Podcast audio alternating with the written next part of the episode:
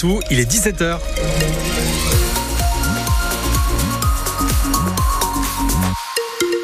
Les informations, c'est avec Julien Morcelli. Six mois après les émeutes qui ont secoué le Poitou au début de l'été, le traumatisme reste entier pour les commerçants pris pour cible. À Poitiers, un bureau de poste, deux commissariats et des boutiques avaient notamment été vandalisés dans le quartier des Trois Cités et dans celui des Couronneries. Certaines aides se font toujours attendre et les assureurs rechignent à rembourser tous les commerçants. D'où ce coup de gueule ce soir de Francis Palombi. Il est le président de la Confédération des commerçants de France. Il y a eu des aides, je le reconnais, mais euh, il y a quand même des trous dans la raquette. Il y a eu parfois des aides qui ne sont pas abouties parce qu'il y avait un problème ou un autre. Il y a des assurances qui n'ont pas joué le jeu qui ont laissé des commerçants dans une situation difficile et souvent la remise en état du magasin s'est avérée trop longue. Ça a fait perdre du chiffre d'affaires qui est difficilement quantifiable par le côté assurance gouvernement. Ça finit par créer vraiment un traumatisme. Et c'est vrai tous les commerçants ne se protègent pas avec un système d'alerte sécuritaire. Le commerçant indépendant TPE individuel n'a pas forcément les moyens d'investir suffisamment pour des principes de sécurité hyper sophistiqués et efficaces.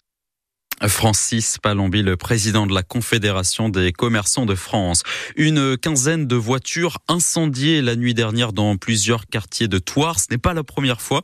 Une vingtaine de voitures avaient déjà été incendiées au mois de juillet dernier et d'autres encore en octobre 2022. Entre les fêtes, les gendarmes du Poitou intensifient les contrôles routiers. Quatre automobilistes ont été arrêtés avec de l'alcool dans le sang ces derniers jours, dont un homme de 28 ans sans permis en train de faire des dérapages. Il avait plus d'un gramme, d'alcool dans le sang. Un bressuiré a lui aussi été contrôlé en pleine nuit au guidon de sa trottinette électrique. Lui aussi avait consommé de l'alcool, roulé sans gilet jaune et avec des écouteurs sur les oreilles. Une manifestation de soutien au peuple palestinien ce soir à Niort. Le rassemblement aura lieu dans une heure, place de la Brèche, à l'appel du collectif Palestine 79 et de l'association Graines Solidaires. Il exige ils exigent un cessez-le-feu immédiat et durable au sein de l'enclave. Grand Poitiers se félicite d'avoir économisé près d'un million d'euros grâce aux économies d'énergie réalisées depuis l'an dernier, principalement en baissant le chauffage dans une quarantaine de gymnases et dans l'ensemble des bureaux de la communauté urbaine. 127 équipements sportifs et gymnases sont également fermés pendant la période des vacances scolaires, alors que le prix de l'électricité devrait encore bondir de 10% à partir du mois de février prochain.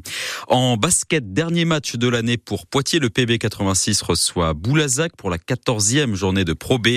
Poitiers qui peut compter sur sa nouvelle recrue, l'ailier fort Mohamed Diawara. En revanche, ce sera encore sans l'américain Andy Cleaves, toujours blessé. Le coup d'envoi est à 20h, salle Jean-Pierre Garnier.